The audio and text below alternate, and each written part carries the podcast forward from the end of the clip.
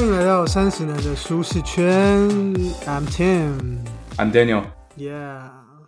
哎，Daniel，你有没有觉得最近很多身边很多朋友都在买房啊？我本身不在台湾，但是我在社群媒体上看到很多人陆陆续续买房，而且今年特别明显。哦，我刚还以为你要说我人不在台湾，但我在美国买了很多房。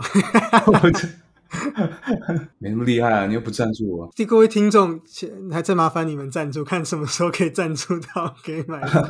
抖内我们买付付头期款，谢谢。有啊，我我也是看到社群媒体上，该不会我们看到是同一群朋友？反正就是大家就在买啦。然后像我们很多朋友在新竹嘛，对不对？大家就是狂买。然后我之前还听说一个比较夸张的，我也不知道真的假的，就是亲戚说的，说什么什么竹北用抢的，什么什么一个人只能看什么十五分钟，然后要换下一个人看，我觉得超十五分钟太夸张了吧？是真的还是我要我忘记多久啊，反正就是就是看一下，然后就说什么要赶快换下一组这样。我想说，那这样感觉是他们那个定价也不会有人去砍，因为还搞不好还有人会抬高价钱，就可能他卖一千，然后有人就出一千二，因为他一定要买。反正就是很像在大家都在抢，好像好像抢到赚到，我就觉得真的很扯，一两千万的东西搞得好像买。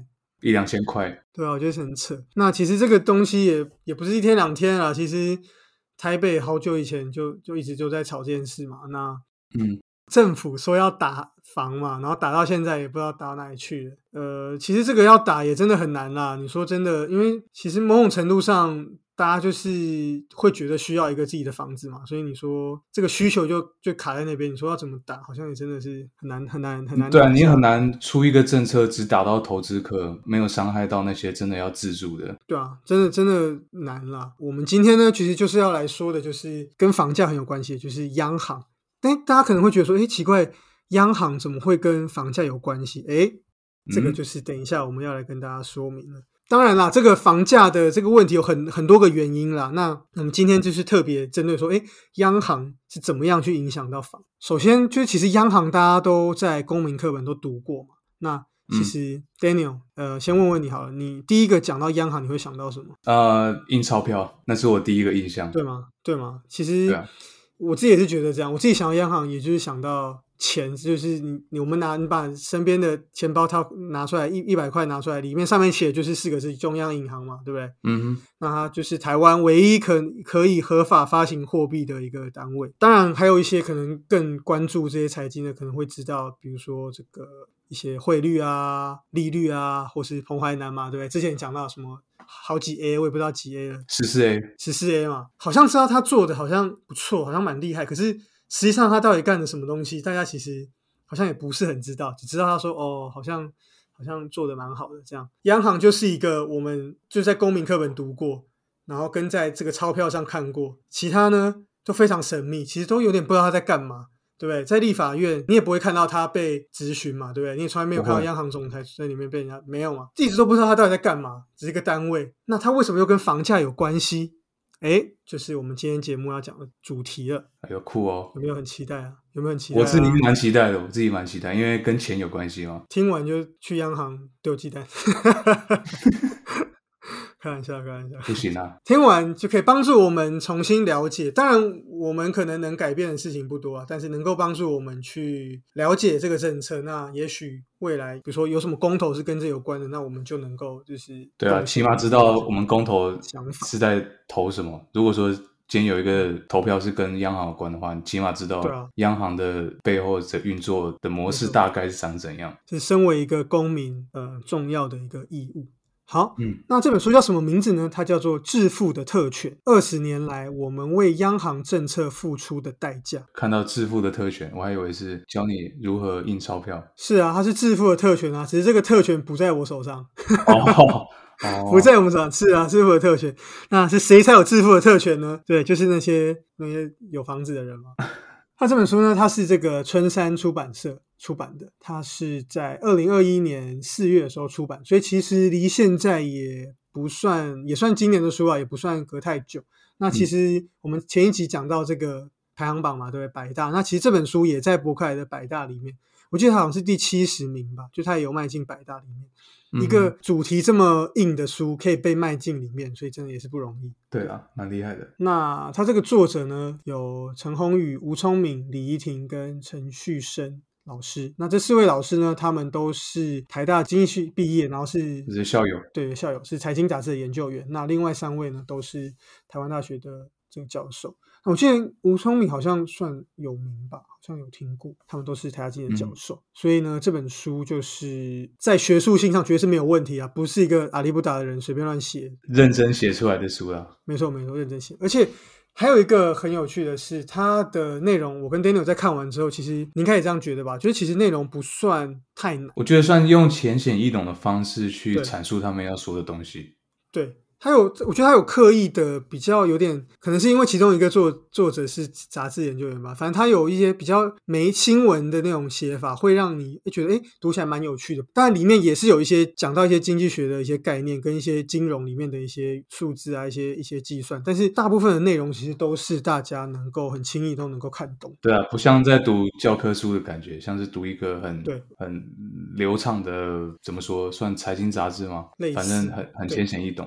对啊，我我本来会以为，我本来那时候还担心说会不会很像就是读论文这样，然后里面画什么很多模型我都看不懂，结果发现哎不会不会，其实你抽开那些复杂的经济学原理的解释，其实你。看他的那个讲解也是能够看得懂。嗯，那跟大家介绍一下大纲。那它大纲它分成很多个部分，大概有八个部分。首先一开始呢，它就是介绍什么是央行。当然，它最开始当然最重要就是要介绍央行它在干。然后之后它讲的就是利率跟汇率，这也是央行最重要的呃两个概念了，算是央行的两两支箭吧，对吧？就最常见我们跟央行讲在一起的东西。那在接下来呢，在第三章的部分，他介绍台湾的利率的政策，就是细数说过去这二三十年来台湾利率政策是怎么样，跟房地产又有什么连接，就是我们今天主要这次的重点，我们主要会谈论这个部分。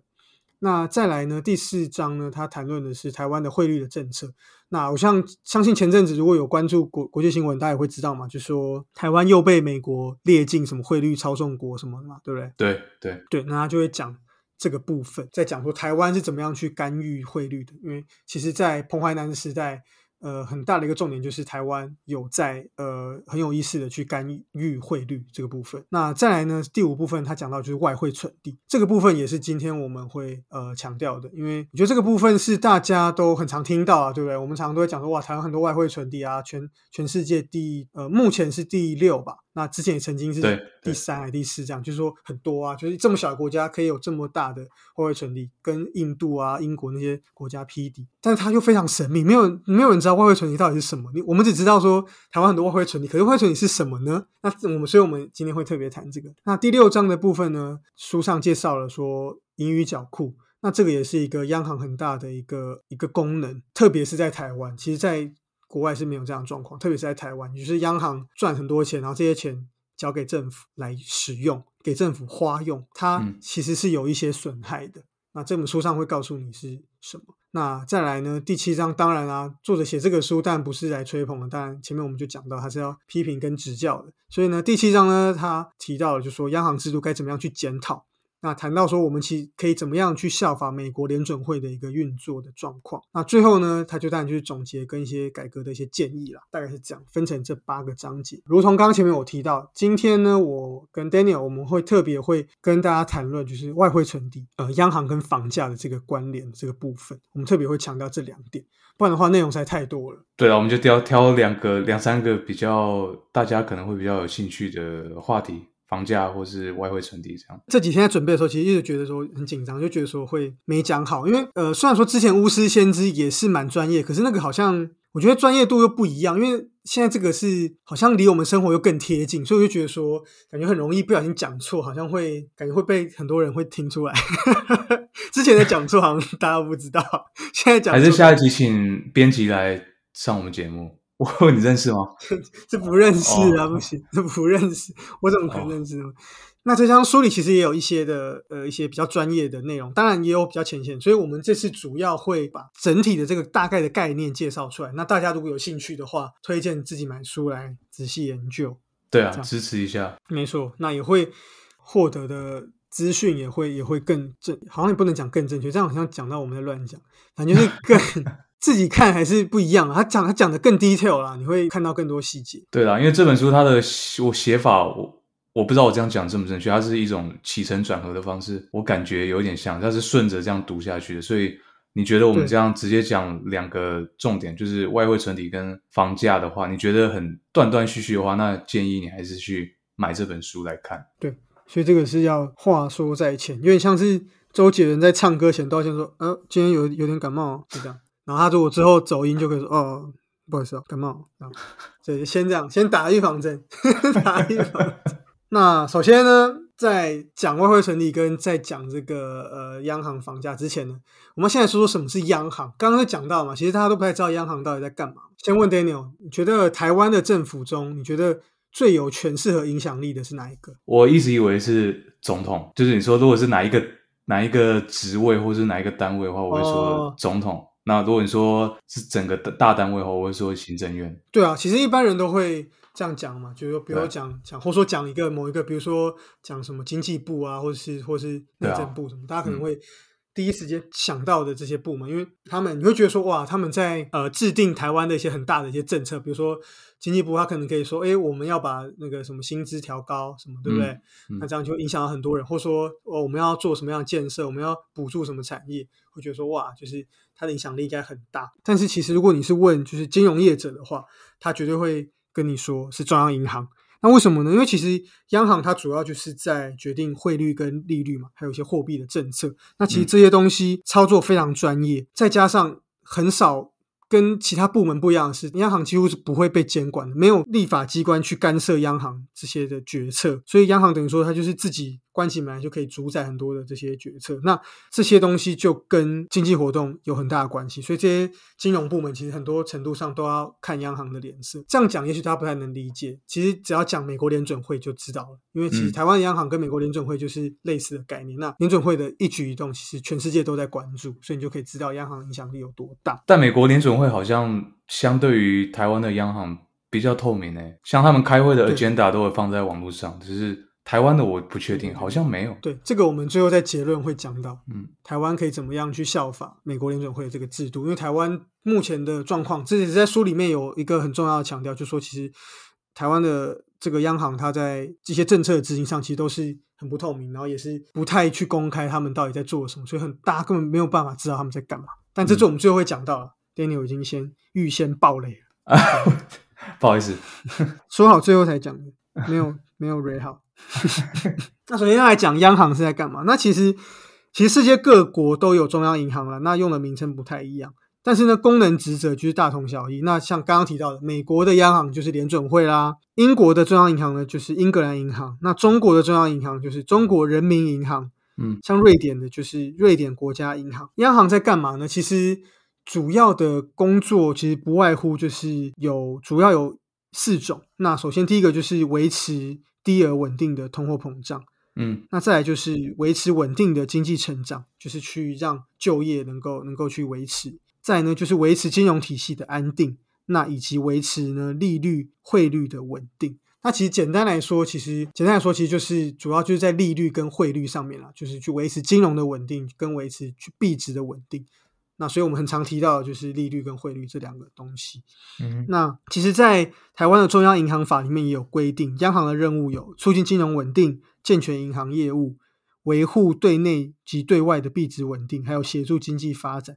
那其实有些都有点抽象啊。你说协助经济发展，就其实蛮抽象的；健全银行业务好像也蛮蛮蛮抽象，但其实不外乎其实就是主要就是央行就是在利率跟汇率上，然后再加上一些其他的一些货币的一些手段。刚刚听你没有讲到说，呃呃，维持呃一定幅度的通货膨胀是央行的其中一个职责嘛，对不对？就你刚刚讲的第一个，对，有通膨的话，就是说央行会不定期的稍微释放多余的，比方说台币到市场上，银行就比较容易借钱给民众嘛，就借款的人他比较倾向于他要去他要去借钱出来，可能他要买家电、买买家具，或是他要投资产业，或是他要租 厂房。嗯，那其实有这样子流动的话，整个资金流动的效率就会比较好。嗯，那其实对整个总体经济来说，也是一个好的现象。因为如果大家都不消费的话，这样其实会变成一个恶性循环，就是算是通货紧缩吧。因为大家都不消费啊、卖东西的人他就赚不到钱，那赚不到钱他就没办法还款给银行，就变得有点像日本。对对，就大家都在期待说，哎，什么时候呃价钱会会崩掉，我那时候再买就好，大家都不买，那这样经济不流动，对整个国家的经济其实不太好，所以央行为什么要去做这件事情，就是因为这样。那接着刚刚 Daniel 讲的，其实前阵子联准会 QE 嘛，那也降低了很多利率，那大家可能就会好奇这其中的机制是什么。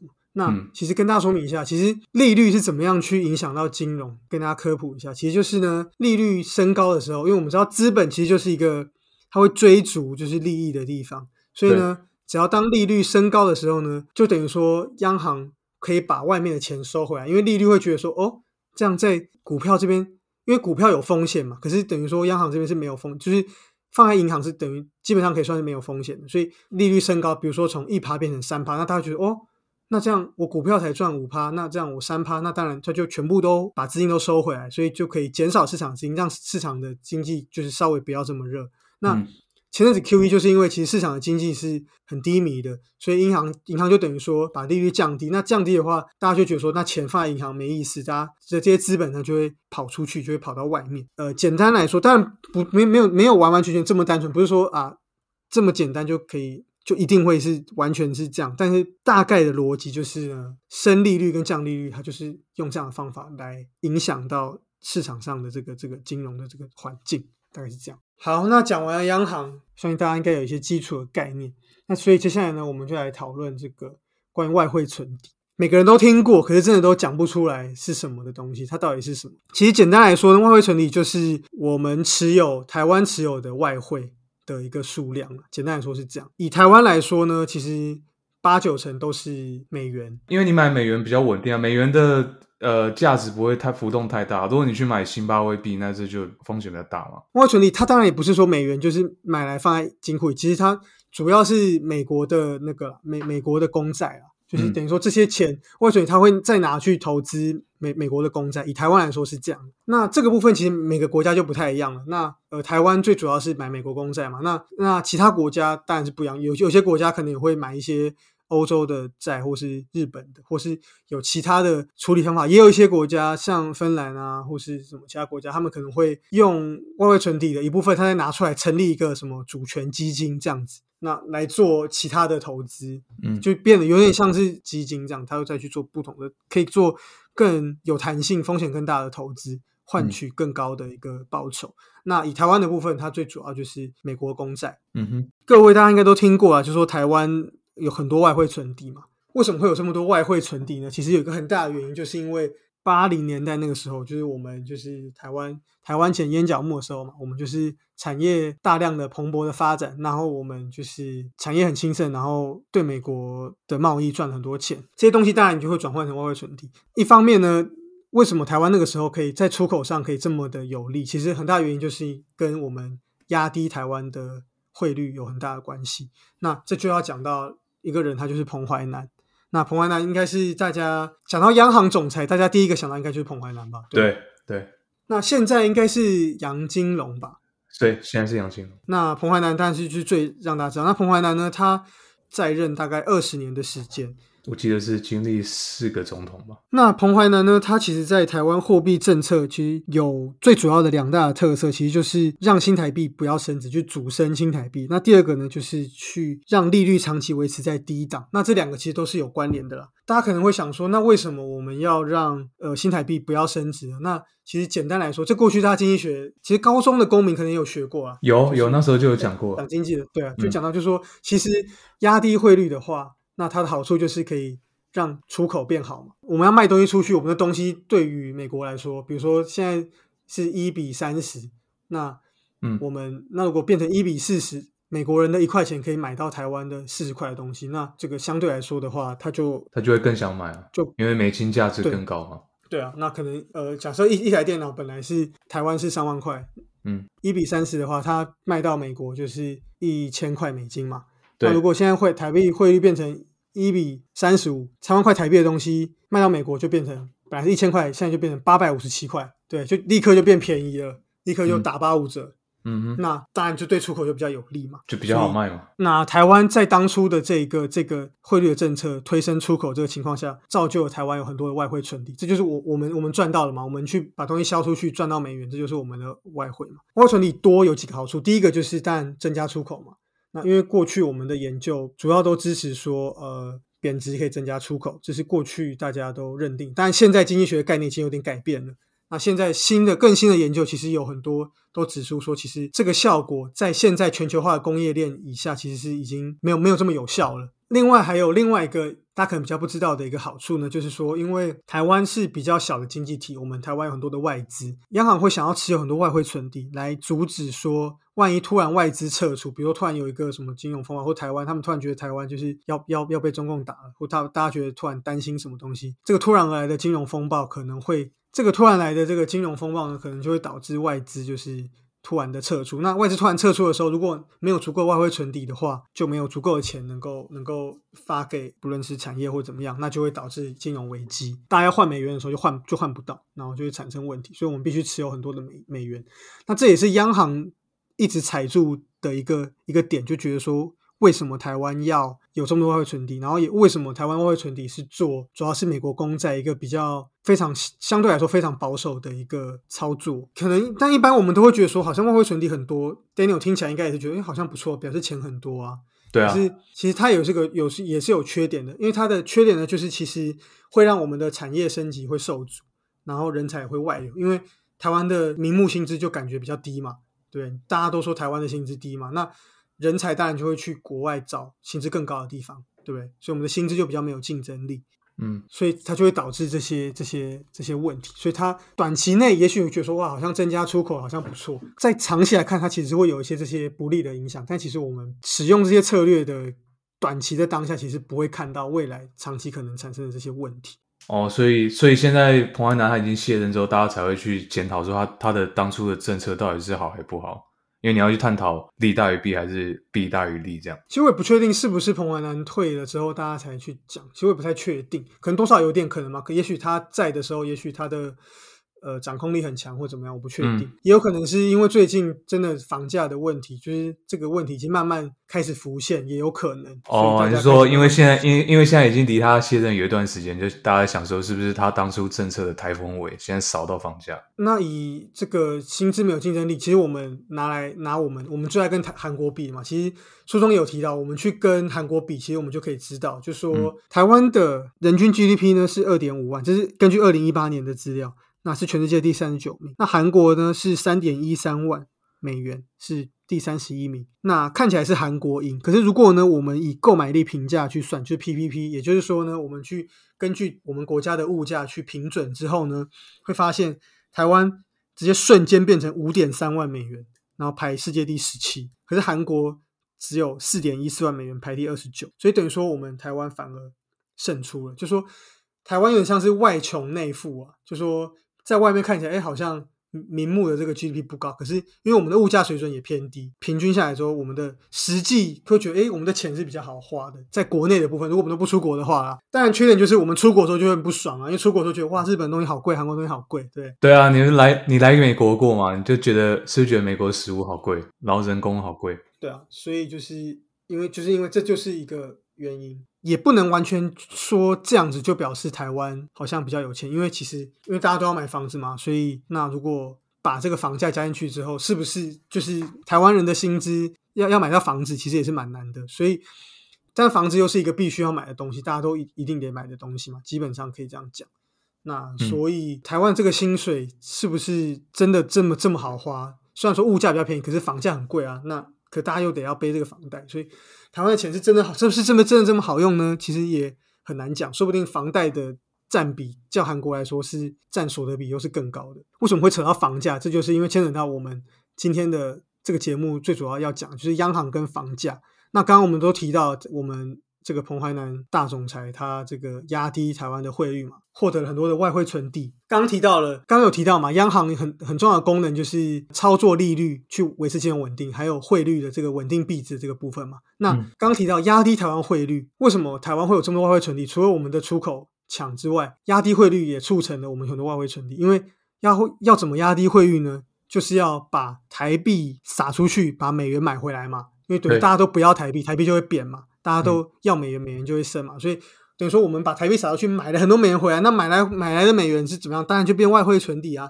所以其实这个也是一个国外在监控说这个国家有没有操纵汇率的一个很关很重要的其中一个监测方式，就是看哪个国家的外汇存底有突然的增加。当然，外汇存底不一定完全就是因为操纵，因为可能你本国的，就像台湾、韩国，我们像日本很多外汇存底，就是因为我们东西卖得很好，所以就有很多外汇存底。但是如果有在某一段时间有不正常的暴增，那就很有可能就是我们在操纵汇率。那嗯，我觉得这这有点是一个不能公开的秘密啊，就是台湾就是有操控汇率啊，只是央行都不承认。对啊，很明显吧？因为因为之前那个谁，古埃不是有讲过，他说有一段时间你去看汇率的变化，你就会发现它那个图跟、啊跟跟柳树一样。对啊，对对对，就因为因为央行在最后收盘之前，他把它拉回来嘛，因为他想要稳定台币的汇率在那个区间内，这很明显还是在操纵啊。那其实书中有提到，就说其实这个拉尾盘或者这个这个央行的操纵，其实效果到底好不好，其实不一定。但是其实书中有提到，它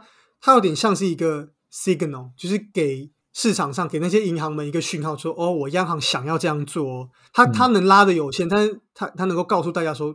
我们现在是想要这样，就是我们是想要让台币贬，给大家一个讯号，因为其实是讯号的性质居多啦。那这中间的一些金融的细节，可能就是要麻烦大家自己看书，我们也不是这么了解。只是说书中有提到这点，就是他释出这个讯号给银行们。所以呢，在这央行这一连串的这些这些操作啊，然后让台币贬值的状况下，也许我们你说汇率贬值，其实我们可能一般人民，其实我们平常在生活，其实不会特别感觉到，因为如果你没出国的话，其实你台币是一比三十还是一比二十七，其实对我们来说也没有太大影响。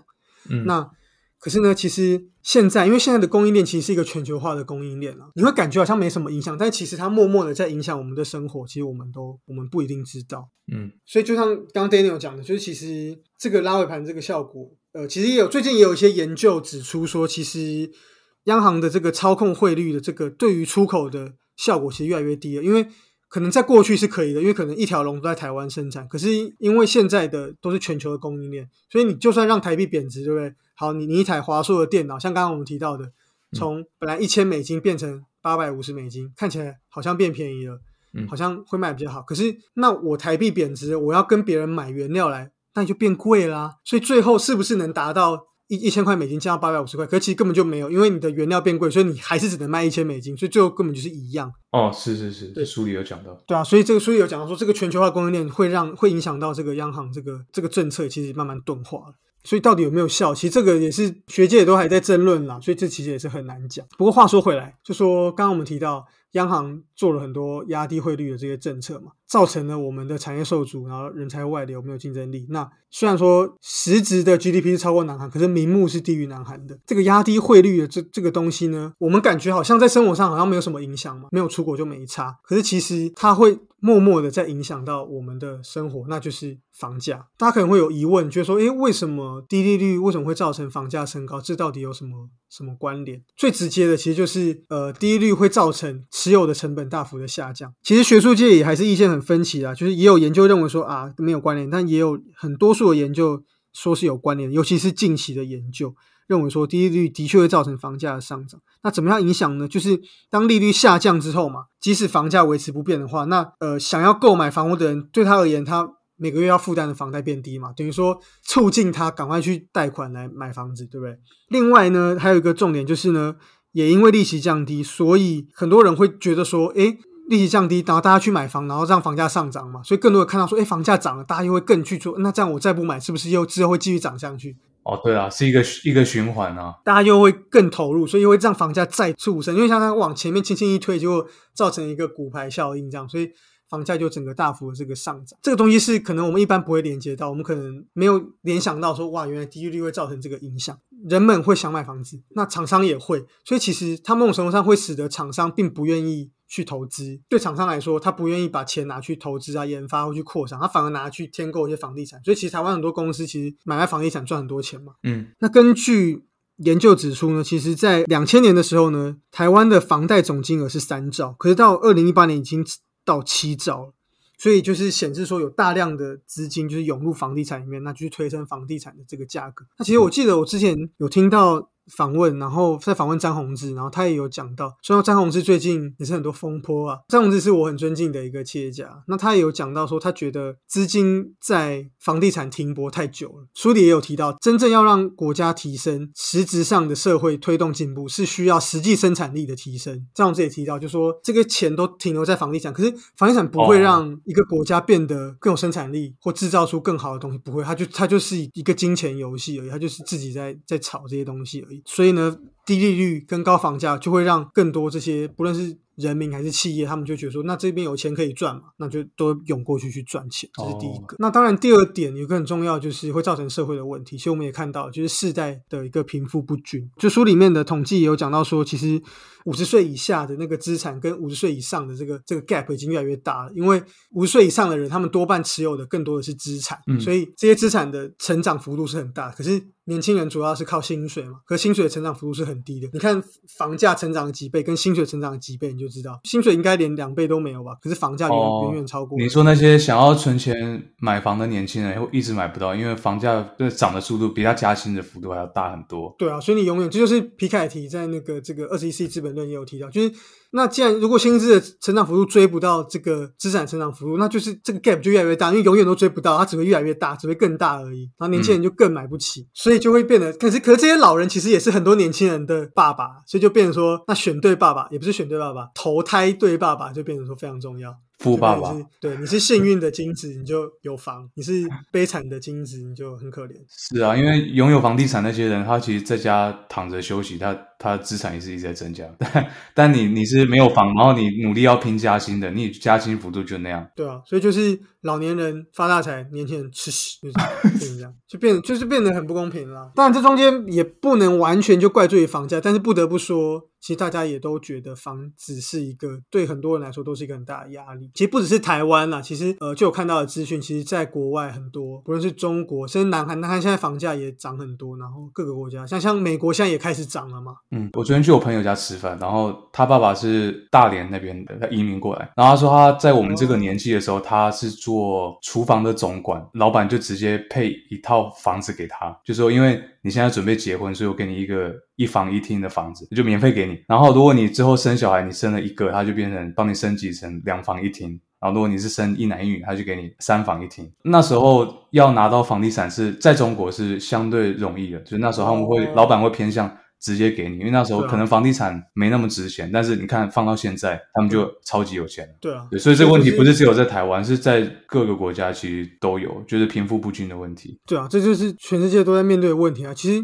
可能也跟人口的成长某种程度上有很大影响，对吧？本身就不合理啊。你说。每个人都要有一栋房子，可是地球就这么大，老人死掉之后，那个房子还是老人的，那房子需求者越来越多，又又不会说人死掉，房子就被收回去，这东西就越来越多啊。那这样怎么想都觉得不觉得就是很不合理啊？这边可能大家又会有疑问，就觉得说，那既然有这么多恶果，那为什么央行还要这样做？除了我们前面讲的这些政策以外，他们想鼓励出口以外，其实还有一个很大的原因，就是书里也有提到，就是所谓的盈余缴库。那简单来说，就是呢，其实呃，以国营企业来说，国营企每个国营企业都要缴。缴一定的税给国家，因为毕竟是国营企业嘛，对。呃，我们看一个数据就可以知道，就说从两千零二年到二零一九年这十七年间，央行每年平均缴给国库一千七百七十亿新台币，那占政府的收入七点七 percent。像在二零一八年为例的话，央行更是贡献了一千八百亿，它是排名第一的国营企业。那排名第二是谁呢？就是台糖，贡献多少呢？九十五亿。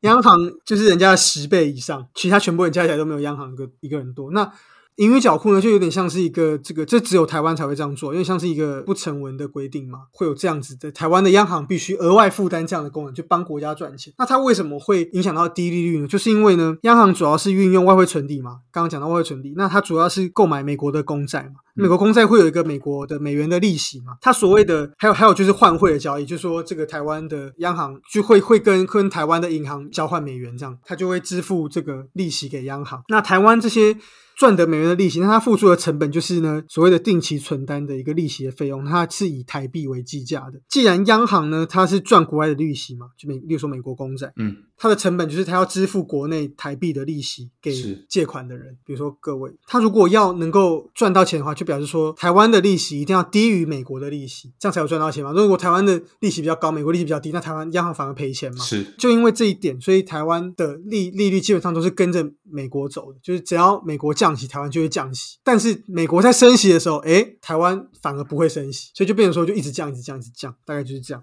嗯哼，这就是这个盈余缴库，那使得央行有点有点绑手绑脚，变成说它一定要它的利率就一定要低，一定要比美国更低，才有办法这个去负担这样庞大的盈余缴库，感觉有点政府也把它视为理所当然的，所以就是感觉人民也是视为理所当然，就是像现在定存的利率就一直都是那样嘛？那是因为美国公债值利率的问题对嘛？。那其实书里有提到，就是说其实看起来好像台湾的这个物价很低啊，然后台湾的其实台湾的税也算很低，这 Daniel 一定很有感觉，美国的税跟台湾的税根本就不能什么台湾万万岁，其实美国才是恐怖。但是呢，台湾有很多隐形的税，刚刚讲到盈余缴库，它其实就是一个隐形的税，因为盈余缴库的这些钱，其实本来都应该是我们的薪水的增幅，哦，所以等于说有点像是台湾的，就像我们刚刚讲的嘛，我们跟南韩比起来，我们的名名目所得并没有提升嘛，嗯但是实实质的所得是提升，但是这些名目所得的这些减少，其实就是有点像是被央行偷走，就是我们的薪水的成长呢被央行偷来给政府，所以其实我们变相还是有缴税的，只是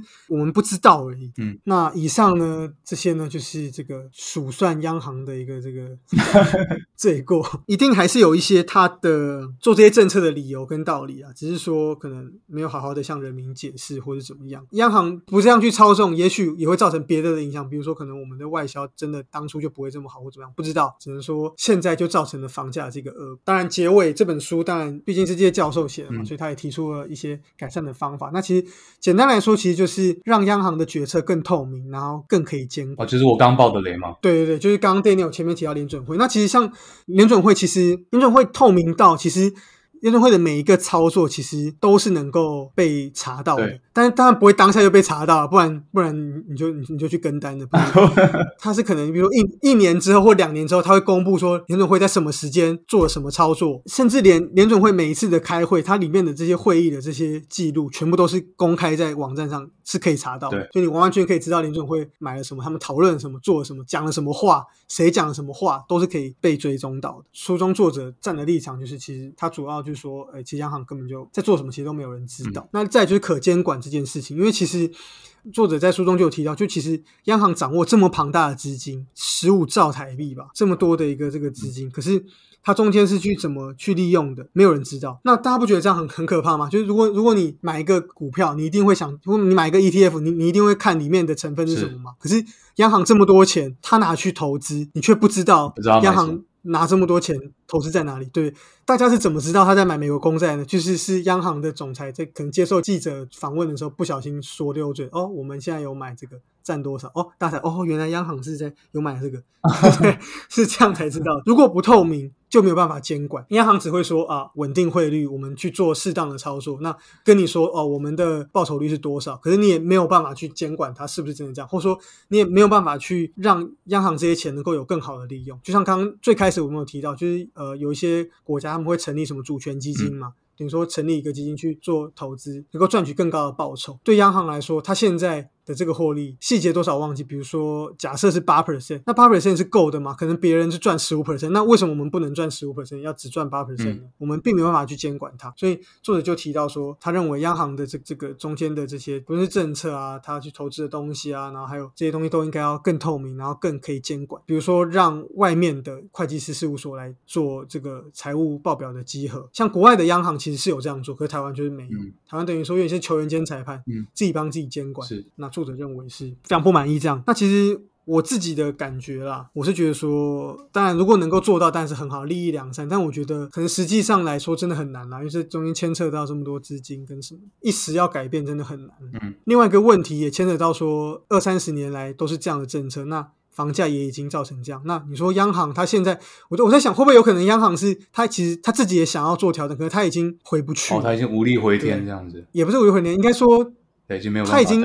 骑虎难下，就说这个已经没有没有回头路了，因为哦，头骑下去了，我我想要让台币升值，然后让房价贬。可是那这中间房价一贬，会不会又影响到更多？因为那那那些已经买房子的人呢，什么的，他们的他们的资产又瞬间降低什么的，然后那些企业也会造成影响，会不会已经动不了了？因为一动，也许会造成很大的经济上的风暴，也有可能。我我在想，也有可能是这样。就就像你刚刚说的，呃，理论上很理想，但是但是你执行上其实会有很多困难，因为牵一发动全身嘛。对啊，对啊。不过我觉得整体利益是好的啦，就集思广益嘛，更更多人来一起来想。他有讲到，像联准会作者有提到，可以参考他们的做法，他们就是有很多独立的独立的委员，每个都是专任职，不像台湾的是央行的那些理事，很多都是兼职的，开会的时间也很短，不像联准会讨论比较久。对啊，他都觉得是央行有很多的这个改进的空间。那虽然有这么多问题，那如果让他摊在阳光下，让大家一起来解决，他觉得说会不会更好？嗯，当然当然是期待央行可以做出更多改变，可以让我们的台湾变更好。也许这就是为什么作者要出这本书的原因。希望一起让台湾变更好。台湾加油！台湾加油啊！那这个是新年新希望。这集的播出时间应该是在这个新年了，所以就是对，也许这可以变成是我们的新年新希望，希望让央行变更好，台湾人民更有钱，大家买得起房子。耶！其实我觉得，如果买得起房子，大家会开心很多。哎，我真的这样，我真的觉得大家痛苦的来源，大部分原因是因为房子。你很痛苦吗？因为要买房子？我是还好，但是我我在想的是，好，你假设说每个人如果都想说家里就送你一栋房子，那你这些薪水就全部都。可以拿来花，哎，就生活瞬间变过很爽。哦，对啊，对啊，对啊，对不对？嗯，对。假设你赚五万，你现在可能要付两万五的那个房房贷的那个房贷或三万，那瞬间就少超多钱。可是变说话五万全部都自己花，瞬间变超好花，一个月可以多花三万块，很爽，很爽。所以才有人倾向他直接跟爸妈住啊，这样等于也是不用付房租，不用付房贷啊。但是。但就就就有 pros and cons 嘛，就是为什么你要去台北打拼？因为你有你的考量嘛。跟爸妈住，当然有另外隐藏的这个，不是显现在金钱上的成本。对。但如果说爸妈哎，直接送你一个房子，perfect，嗯，赞。所以就是就是希望各位各位希望各位 各位来世再加油。为什么要这样讲？没有啦，我不知道，因为房价这个问题，我就觉得感觉好像短，感觉就是就就是这样。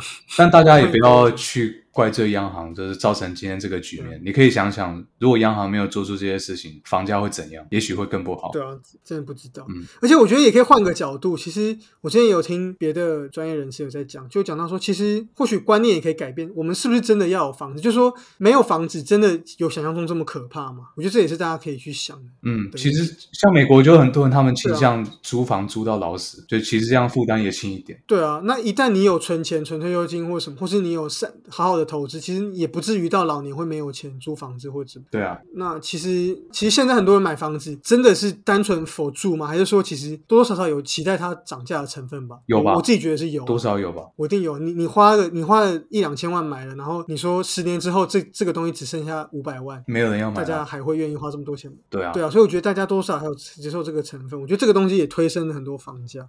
好，那本期节目就聊到这边啦。哇，这期节目比较专业，好像比较没有这么强一点。大家 不会吧？还是那我们耐心一点，我们还可能还是之后要再强一点。这是我们节目大家有耐心一点，看大家，大家有有任何意见，那就是喜欢我们节目的话，都可以到 Apple Podcast 给我们留言；不喜欢也可以留言，讨厌也可以留言，憎恨也可以留言。开玩笑，喜欢留言好不好？对啊，私讯小编啊。对，欢迎到 IG 私讯小编。很久没有人私讯了，赶快来私讯一下。没错，那就下次见啦，拜拜。拜。